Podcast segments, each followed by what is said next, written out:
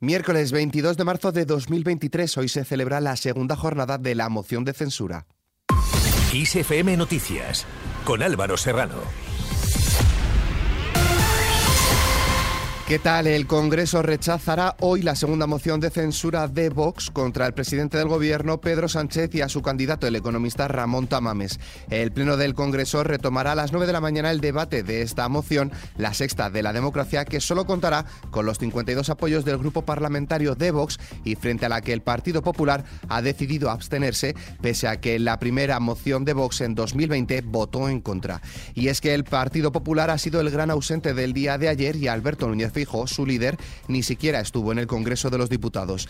Tamames escuchará hoy desde el escaño de Santiago Pascal la justificación que ofrezca la portavoz del Partido Popular, Cuca Gamarra, a la abstención anunciada por los populares. El partido tiene previsto hacer un discurso de censura serio al gobierno después del esperpento vivido en la primera jornada de la moción de censura. Esta ha sido la conclusión de Gamarra. Esta moción de censura hasta este momento es al final una manera, una digamos, eh, una moción de censura que ha servido para que Sánchez sobreviva, para que Yolanda Díaz se luzca y para que Vox aparezca. En definitiva, estamos ante una hoguera de las vanidades donde los problemas de los españoles quedan al margen. Y así se ha referido a Bascal a la ausencia del líder popular. Lamento no poder dirigirme hoy al autoproclamado líder de la oposición, Digo autoproclamado porque yo entiendo que para liderar la oposición sería bueno estar aquí y sería bueno hacer oposición, o por lo menos una de ambas cosas. Aún así, el líder ultraderechista pedía los votos al Partido Popular. Por mi parte, todo lo que les he dicho hasta ahora queda olvidado. Borrón y cuenta nueva. Por eso les pedimos que hoy votemos juntos, señorías del Partido Popular, que retratemos al peor gobierno en décadas, Ayer martes la primera jornada finalizó a las 8 y cuarto de la tarde tras más de 10 horas de discursos y a falta del discurso del Partido Popular y la respuesta del candidato a las intervenciones de los portavoces de los grupos parlamentarios, quienes tendrán hoy 10 minutos de intervención cada uno, además de las réplicas pertinentes del gobierno. La moción comenzó ayer con un duro enfrentamiento entre el líder de Vox, Santiago Abascal, y el presidente del gobierno, Pedro Sánchez. Abascal tachaba a Sánchez como político caducado. Usted ya es un político caducado. Y lo único que importa es la manera que encontramos los españoles de ir arrojando al vertedero de la historia este legado de ruina, de división, de negligencia y de odio que ha traído esta legislatura y que ha traído su gobierno. Y Sánchez le ha respondido duramente diciendo, haciéndole de menos con el papel que ha elegido en esta moción de censura. Usted eh, esta vez no es el candidato. Esta vez eh, se ha conformado con ser el presentador o el telonero. Veremos cuál es su papel la próxima vez. Y de todas formas, a nadie debe extrañar eh, que, en fin, que usted eh, se esconda detrás de un candidato de circunstancias. Es, en fin, lo que cabe esperar de una persona que exalta los valores militares pero se escaquea de hacer la mili, o de una persona pues que Invoca la frugalidad, como hace en reiteradas ocasiones, pero vive a la sombra de un chiringuito montado por el Partido Popular en la Comunidad de Madrid, con el que llevó una paguita de más de 82.000 euros al año.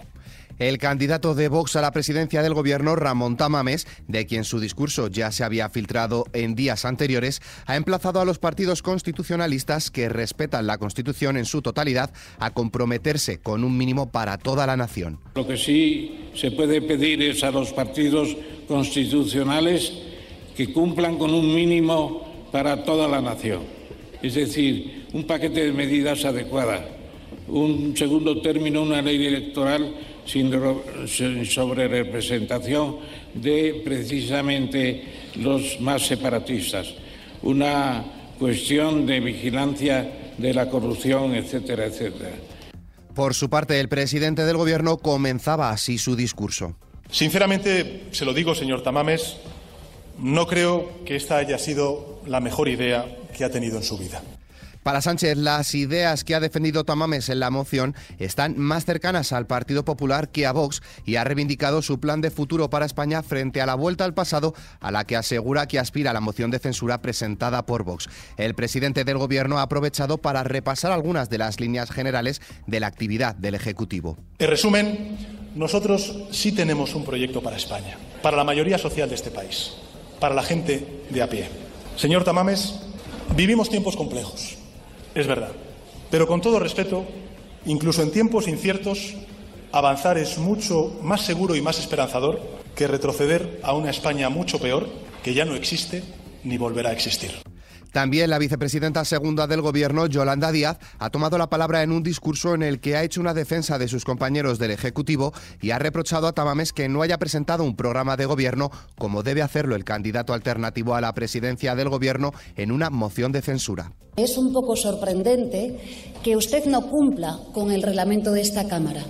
Es verdad que el artículo 113 de la Constitución española no indica que usted tenga que presentar aquí un programa de gobierno, pero también es verdad que las mociones de censura en nuestro país son constructivas y, por tanto, como dice y reza el artículo 177 de esta Cámara, usted estaba obligado a presentar un programa de gobierno.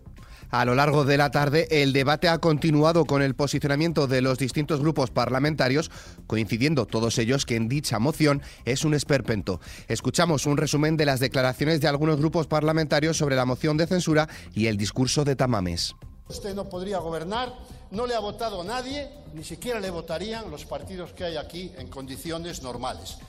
Tamames viene aquí con plumas de pavo real pensando que nos va a dar la lección magistral. Que es usted el preclaro hombre que va a decir las verdades del barquero y dar la solución a tanto ignorante inepto. O quizá ni siquiera eso, igual se conforma con su momento de gloria televisiva. Su discurso ha sido rotundamente decepcionante. Tiene la poca educación de no contestar al resto de grupos parlamentarios y que tiene la poca educación de decirle al presidente del gobierno cuánto tiene que durar su discurso. ¿Quién estaba detrás del 23F? ¿Es cierto el relato de la transición que todos estudiamos en el colegio en España? ¿Es cierto que usted se ofreció a ser ministro de ese gobierno de unidad nacional?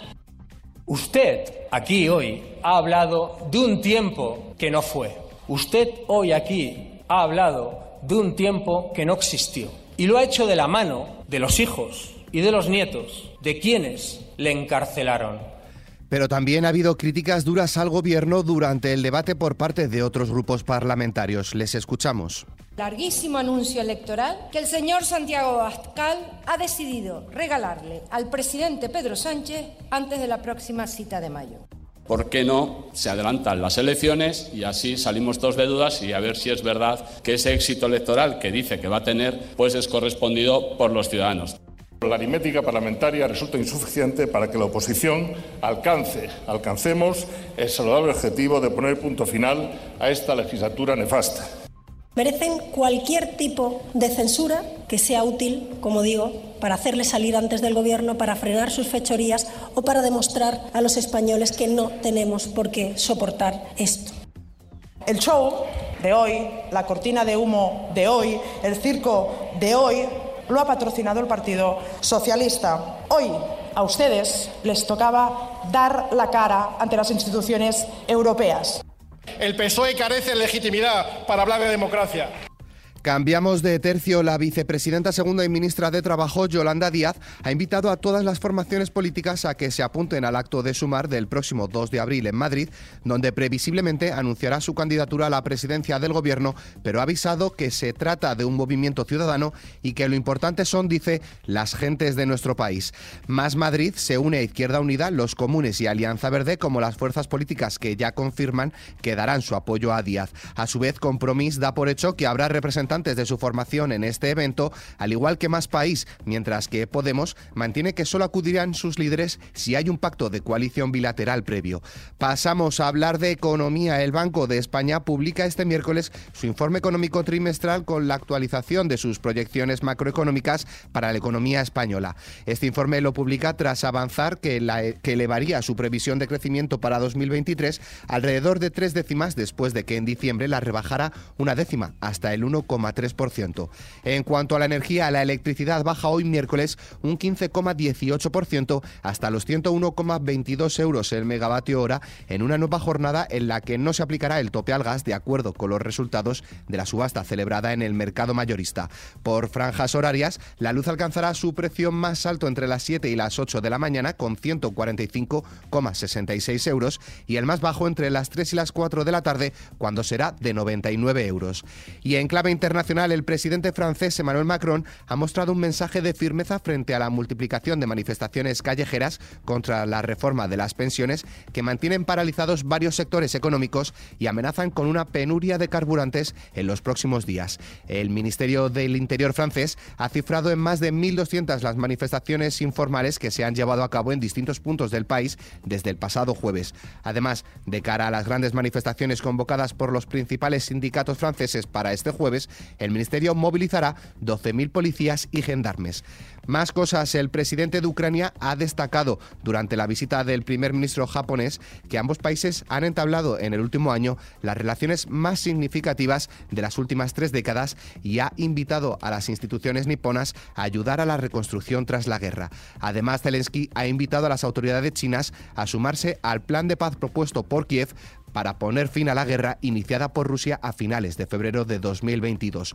Por su parte, el presidente chino Xi Jinping ha subrayado ante su homólogo de Rusia Vladimir Putin su apuesta por la paz y el diálogo para solucionar el conflicto bélico en Ucrania y asegura que trabaja para reactivar las negociaciones entre ambos países. En cuanto al tiempo,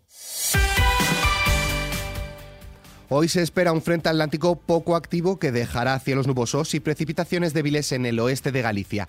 En el resto del país predominarán los cielos poco nubosos o con intervalos de nubes medias y altas. En cuanto a las temperaturas, las máximas tenderán a subir en la mayor parte del país, pero descenderán en Galicia y las mínimas tendrán ligeros ascensos en el sureste, Alto Ebro y en Canarias, habiendo pocos cambios o ligeros descensos en el resto de España.